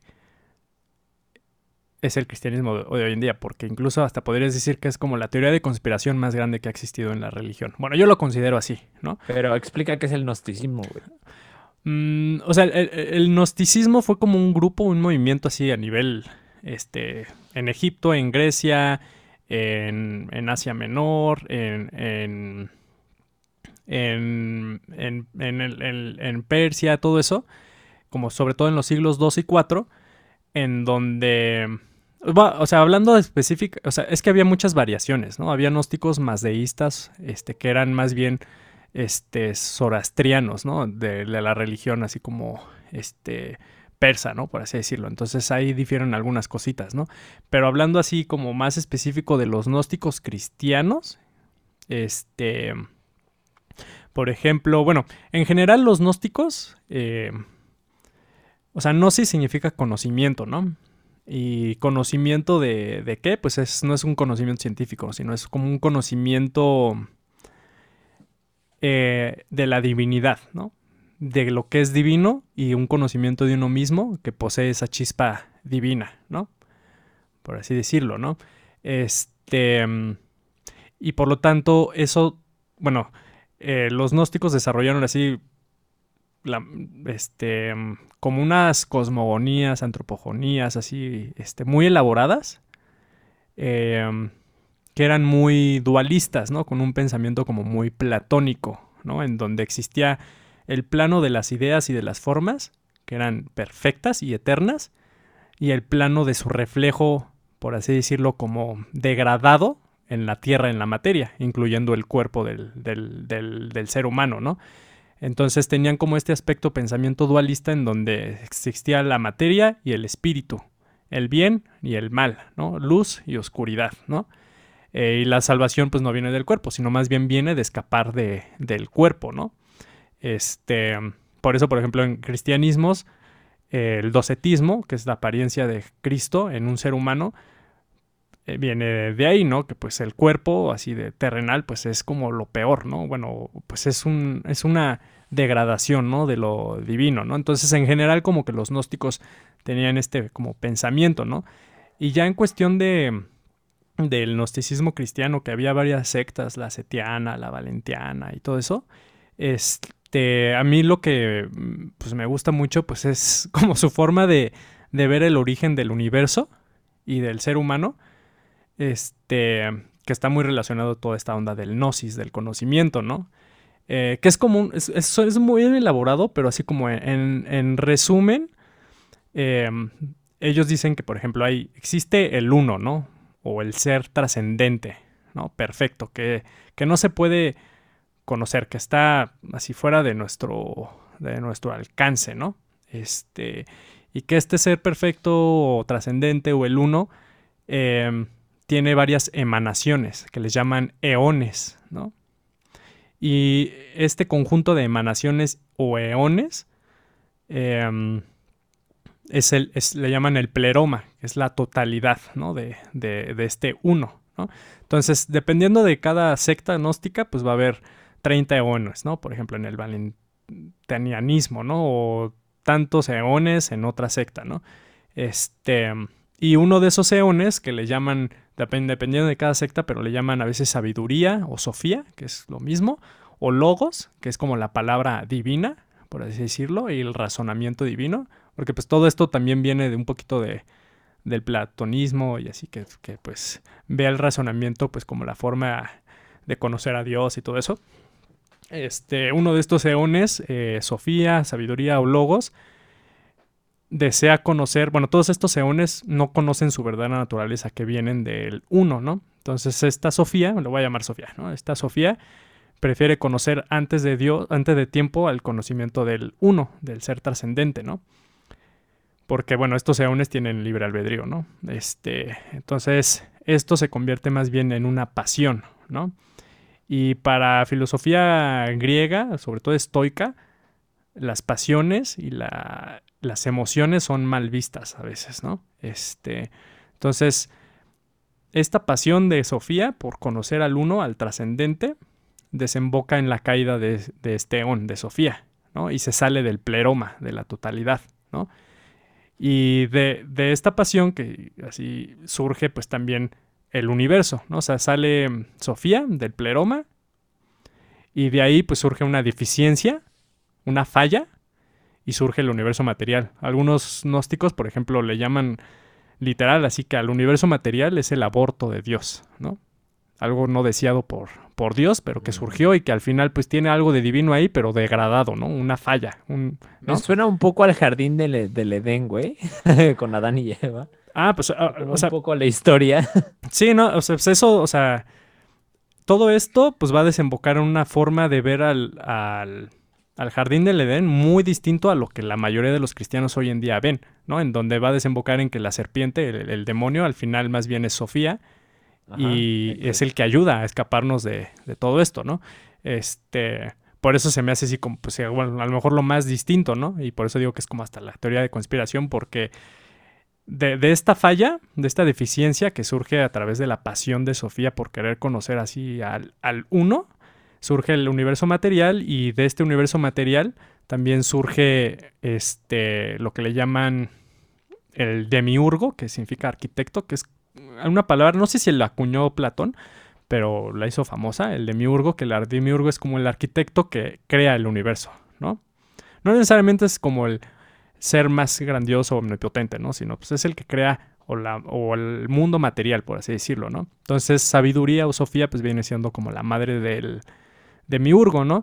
Y lo que estos gnósticos cristianos hacían era identificar muchas veces a este demiurgo con Jehová, el dios judío, ¿no? El dios del Antiguo Testamento, y lo veían como un dios bastante ignorante, de donde no sabía de dónde venía, que venía de Sofía, que Sofía venía del uno, y que era orgulloso, que era soberbio y que se proclamaba ser el único dios, ¿no? Y el demiurgo crea el mundo a partir de toda la materia que ya existía previamente, producida por la pasión de sabiduría. Y, um, y después el demiurgo este, crea como la, la luz, crea luz, que eso pues en Génesis también se ve que dice Dios creó la luz, ¿no? Y cosas así. Este, crea luz y de esa luz, este, de donde está la morada del demiurgo, que se le llaman Ogdoada, este, la llaman Ogdoada porque son como ocho escalones, ¿no? Así en, el cielo, por así decirlo. Eh, bueno, ahí me salté una parte porque el demiurgo crea siete arcontes que son gobernantes, ¿no? Para que lo ayuden, ¿no? Entonces cada arconte tiene su nivel, ¿no? Así en el cielo y pues el nivel más alto, el octavo, es en donde está el demiurgo, ¿no? Entonces el demiurgo crea luz desde, desde esa ogdoada y cae en las aguas primordiales, en las primeras aguas de la tierra material, ¿no? Y de ahí lo que yo entiendo es que se ve reflejada la, imagen del hombre primordial, que la imagen del hombre primordial es una, es una imagen perfecta que está en el pleroma este, del ser humano, ¿no? Y lo que hacen el demiurgo y los arcontes es que deciden crear un hombre, un ser humano, reproduciendo esa imagen celeste, ¿no? Con la materia.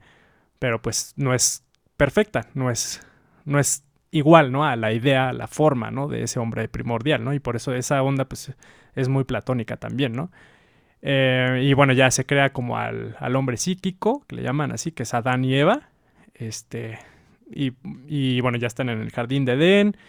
Y Sabiduría y Sofía le aconseja al demiurgo que le sople, ¿no? A, a, al hombre psíquico. Y al soplarle, pues el demiurgo sin saberlo, le da su, su ¿cómo se dice? Su chispa divina, este, y entra en el ser humano, ¿no? Y esto hace que el demiurgo, o Jehová, se, sea inferior incluso a los seres humanos, ¿no? Y esto hace que también eh, eh, Jehová tenga mucha enemistad con el ser humano, ¿no? Este, pero pasa algo que los seres humanos todavía están, eh, bueno, Adán y Eva estando en el jardín del Edén, este, olvidan que tienen ese espíritu divino, o no tienen ese conocimiento, esa gnosis de que tienen ese espíritu divino. Y, y Sofía, en algunos sistemas le llaman que es Sofía o en otros que es la Eva superior, se convierte en serpiente y ahí es cuando este, los auxilia y les, les permite comer de la manzana, ¿no? Este, que pues luego en el, pues de hecho creo que sí, en el Antiguo Testamento le llaman el árbol del conocimiento, ¿no? De ahí, ¿no? Y si te fijas, pues en el, en el Antiguo Testamento Adán y Eva están desnudos, ¿no? Y ahí es ahí cuando se percatan de que están desnudos, pero es un desnudo respecto al conocimiento, ¿no? Este, y ya a raíz de esto, desde que los arcontes y el demiurgo se dan cuenta de que Adán y Eva, este, ya conocen su naturaleza divina, por así decirlo, los expulsan, ¿no? Del, del jardín del Edén, ¿no? Y ya de ahí, bueno, ya este, surge toda la generación de seres humanos y así, ¿no? Pero pues lo que te lleva a esto, pues es justamente voltear las cosas, ¿no? El dios judío, Jehová, realmente pues es el perverso, el, el, es inferior a nosotros, ¿no? Y la serpiente, que es muy asociada pues con, con el demonio, más bien es Sofía o el Logos, que pues, eh, pues sí fue expulsada del pleroma por querer conocer al uno, pero al final pues nos está ayudando para regresar a ese uno, ¿no?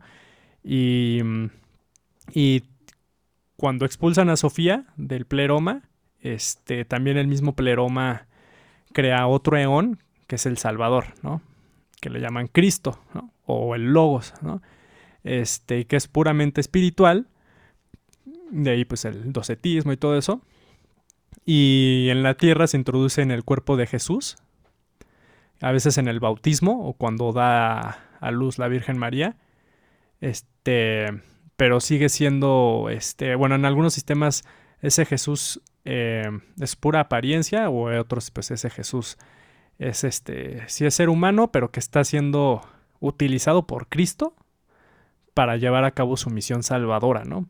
Y ya cuando, por eso en alguno, en el Apocalipsis, Apocalipsis copto de Hechos, ahí es cuando, cuando están crucificando a Jesús, lo saca, este, Cristo sale de la cruz y Jesús se queda sufriendo y es cuando dice en Marcos, no me acuerdo qué pasaje, pero que en, el Evangelio de Marcos es cuando dice, ay, pues, Dios mío, ¿por qué me has abandonado, no? Entonces, pues, ahí, e, esa yo creo que es la, el cristianismo así como más, como, ¿cómo decirlo? Que más difiere, ¿no? Así de lo, de lo que hoy muchos cristianos creen, ¿no? Y, y eso. Está muy pues, cabrón. Está muy compleja esa. no, y es. O sea, lo que. Lo, o sea, me quedé en, eh, a la mitad, güey. No, no, sí la entendí, pero sí está muy, muy compleja. No, está. No, o sea, yo tengo. Mm, e, esos textos se descubrieron apenas en el 1945 en Egipto, en Nag Hammadi, se le llama librería de Nag Hammadi. Y son muchos textos, son como 50 más o menos libros. Esos yo los tengo y neta sí están así como ¿Ya los impresionantes. Pues no todos, pero sí, sí están como... Incluso en algunos incluyen eh, la República de Platón, ¿no? O sea, entonces pues sí, ahí te das cuenta que pues, también está... Hay como... que hay mucha variedad, ¿no? No, pues sí está. Estuvo bueno para, cerrar este, este episodio porque sí, güey, me dejaste con un pinche bomba de información. sí, esas madres es... muy cabrón. Sí, sí, sí.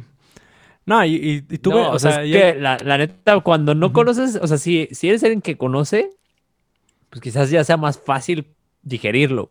Sí, sí, sí. O sea, cuando eres alguien que no conoce así tanto de religión y todo, puta, güey, que te empiezas, o sea, todas las, las posiciones que hay y todo lo que hay detrás, güey. O sea, por eso sí está bien interesante y sí sabía que hacerte esa pregunta de, cómo era el origen del cristianismo a lo que es hoy, puta, güey. o sea, era como, que como meterme en, en, cueva de lobos. Sí, no, y sí son un chingo de cosas, un chingo de historia, o sea, es conocer como es que, sí, aparte, o sea, yo eso, por ejemplo, lo del gnosticismo y todo eso, bueno, esa como cosmogonía, puta, la he leído un chingo de veces, ¿no? Porque sí está muy cabrona, o sea, sí está muy complicado como entenderle así a las primeras veces, si, no, si uno no tiene hasta conocimientos de... Por eso me he metido en filosofía, a leer filosofía y cosas así, porque digo, no mames, esto... Y también por eso, pues no, o sea, el gnosticismo, pues no apeló a la mayoría de las personas, ¿no? Que no podían leer ni entender filosofía en ese entonces, ¿no? No, pues obviamente, güey. O sea, sí, de por sí, yo creo que la religión, una de sus principales características es que simplifica la complejidad de la vida. o sea, sí, sí, sí. Güey, la gente que chinga se va a querer meter en algo complejo, ¿no? O sea, si realmente el, la, la, religión creo yo que sí sirve o funciona para muchas personas como un escape a simplificar tanto caos que existe en el mundo y poderlo simplificar en una sola entidad, pues sí es como un alivio, ¿no? Yo creo. Sí, pues sí, es como muy redentivo, ¿no? Es como, al final es una forma de liberarse del sufrimiento, ¿no? Así como humano, ¿no? Y, pues todas las religiones. Y no, solo del sufrimiento, o sea, de la complejidad de tener que explicar un chingo de cosas, güey. Porque ya lo hemos hablado en varios episodios, o sea, realmente el conocimiento más allá de liberarte, yo creo que te genera más ansiedad, güey. Muchas veces te, sí, sí. Te, te, encierra más que liberarte, te encierra más en una, en, un, en, en, no, no es que no es que te encierra, pero te posiciona más en un lugar más caótico y complejo en el que puta te surgen más preguntas y, y sabes como que, que, vas cayendo más en este mundo, güey. Así es como... Sí. Digo, también lo que hacen las religiones es como darle sentido al sufrimiento, ¿no? O sea, a través de toda su cosmogonía, soteriología, la soteriología y la escatología, pues vendría siendo como esta parte del estudio de la religión que estudia a la salvación, soteriología, y al fin del mundo, ¿no? Y qué pasa después de eso, ¿no? Entonces, o sea, todo, todo, todo esto, por ejemplo, que del gnosticismo, lo, lo que dije ahorita, pues al final es como, o sea, mm, es como para dar, al final, o sea, el punto de eso es como para dar con una forma de salvarte, ¿no? este, y, y- Pues claro, o sea, como para, por, por el miedo a la muerte, ¿no?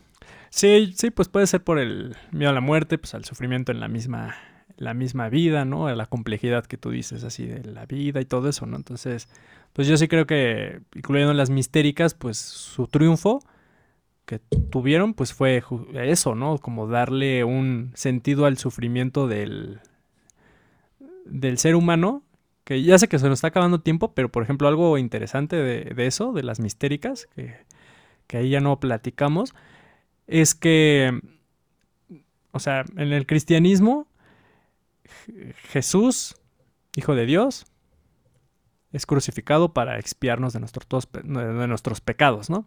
Y nos salva de esa forma, ¿no?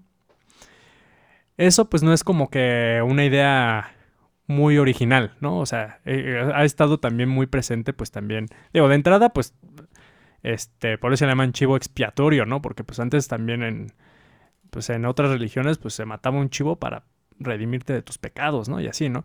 Pero también en, las mistéricas, en estos cultos mistéricos, sobre todo del, del este, y bueno, en Grecia, en el Uisis y todo eso, pues existe también un drama sacramental, ¿no? En donde se pone al Dios o a la divinidad sufriendo y siendo a veces torturado y siendo, este, ah, pues matado y resucitando, ¿no? Como en el caso de Dionisio tiene una, una versión de las mistéricas de Dionisio, tiene eso, ¿no? Este, eh, entonces, pues, o Prometeo, ¿no? También es como, lo, lo condenan a Prometeo porque le dio a los seres humanos fuego, robó fuego del Olimpo y le dio fuego a los seres humanos para darles tecnología, por así decirlo, y prosperar, ¿no? Y Zeus emputó y pues lo, lo clavó así en, en una montaña y diario pasaba un cuervo comiéndose su hígado, ¿no? Así torturándolo, ¿no? Eternamente, ¿no? Pero fue un dios salvador, por así decirlo, que sufrió por nosotros, ¿no? Entonces hay varias historias también así, sobre todo en cultos mistéricos, que pues hablan de dioses, divinidades que sufrieron por nosotros, ¿no? Entonces, pues también de ahí pues el cristianismo pues agarró cosillas, ¿no? Cabrón. Güey, qué pinches salvajes eran los. O sea, no mames, güey. La neta. Sí está bien denso todo Sí, ese sí, sí. desmadre. Sí, pues sí. Pues muy bien, estuvo. Estuvo buena esta plática, ¿eh? Estuvo Sí. Muy, muy, este. Constructiva. No mames, güey. O sea, neta sí estuvo muy, muy buena. Pero pues no sé si quieres agregar algo más. No, ya, ya, ya. Dices, ya estoy hasta la Sí, madre. no. Ya. Sí, no, ya. Pinche cátedra que te aventaste así, Sí. una hora, toda, expulsar toda la información que has adquirido fue hace como Sí, pues fue, sí, fue también así como para poder este, refrescar. Refrescarme y también así como para, pues sí, como solidificar un poquito, ¿no? Lo, pues lo que he visto, ¿no? Que pues sí es, cada vez que te metes más dices, verga, hay más cosas, ¿no? Y, y- y dices, ay, otra vez, hay más cosas, ¿no? Y ahora tengo que meterme a estudiar esto, ¿no? Y ahora esto y esto para poder darle sentido o entender Ah, o interpretar es bien esto, ¿no? Sí, es, es un chingo de cosas. Pues bueno, muchas gracias por la entrevista, Daniel.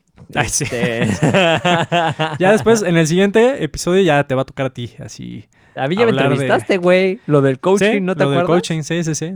Ah, pues ahí está. Bueno, pero pues ah, una, una segunda.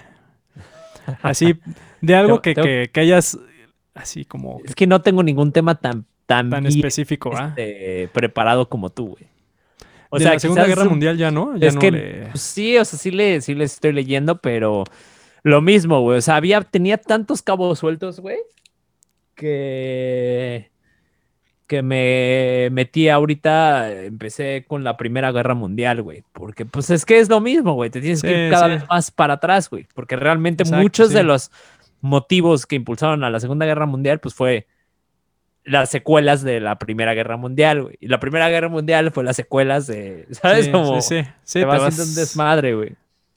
Entonces, sea, sí, pues, no, no, o sea, no me siento tan preparado como tú para, para así explayarme en un tema de la Segunda Guerra Mundial. O sea, sí podríamos hablar sin problema.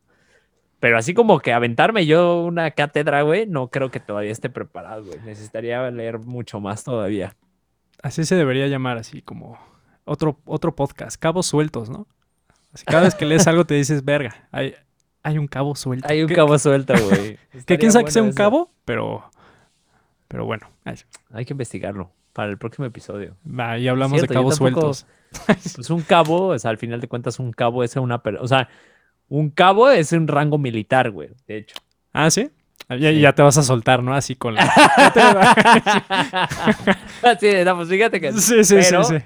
Precisamente tienes una, idea- una- un buen punto, güey. No sé por Ah, qué chingado se le llama cabo suelto, güey.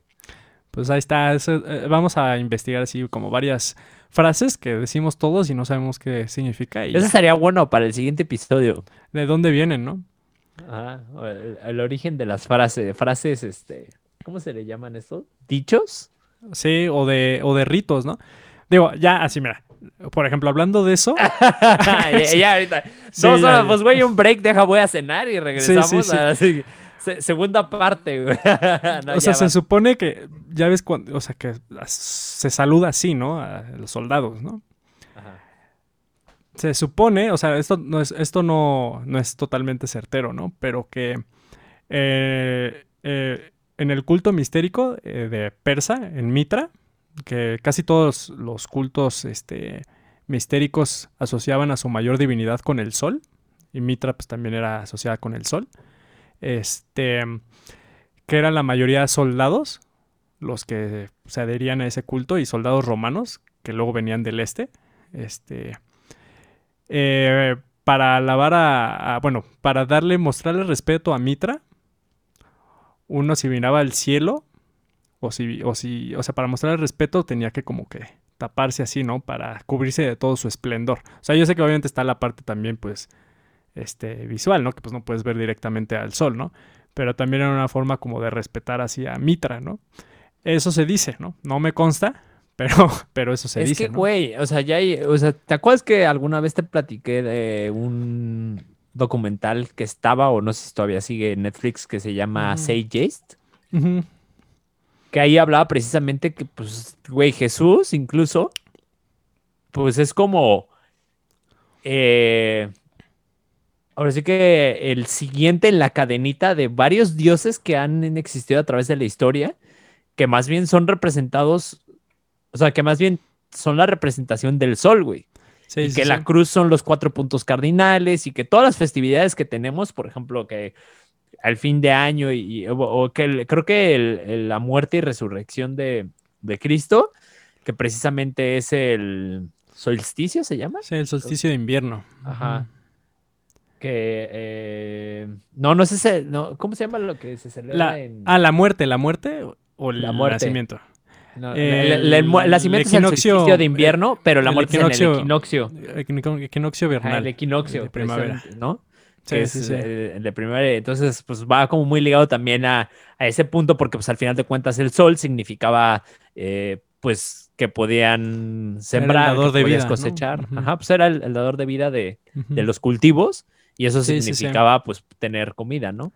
Entonces, Sí. pues, sí tiene, tiene mucho, mucha, y, y eso, la neta, a mí se me hace muy lógico, güey. Yo siento que más bien los personajes que sean, o sea, como bien dijimos al principio, o sea, quizás Jesús más bien es un personaje que ha- se ha creado por medio de estos escritos, porque al final yo sí creo, como tú lo mencionaste, pues fue una persona común y corriente que quizás era un revolucionario que tenía ciertas ideas, ¿no?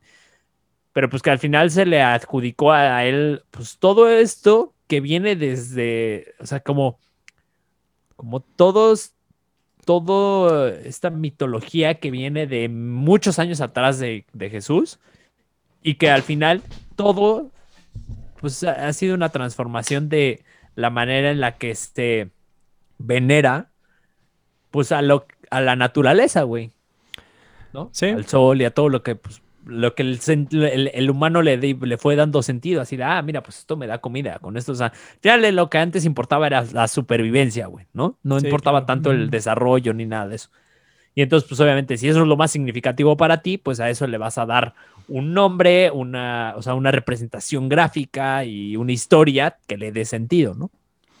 Sí, pues ya ves que al principio del episodio este, decíamos que, ah, bueno, hay, hay como, sobre todo ya como historiadores y como eruditos en religión, así como modernos, que no tienen todavía mucha aceptación, ¿no? Lo que argumentan, este, que pues que Cristo, pues realmente Jesús, pues realmente no fue un personaje histórico, porque justamente eh, también Cristo es uno de estos dioses, este, que se relaciona al sol, ¿no? Y que es pura pura mitología, ¿no? Y que pues esta adoración al sol por lo menos tiene 12.000 años, ¿no? Después de que eh, con la revolución agricultural y todo eso, ¿no? Entonces sí que yo yo yo creo que sí existió, o sea, pero que obviamente sí esta mitología así Se como- supone que ya hay, que sí hay prueba científica de que existió, ¿no?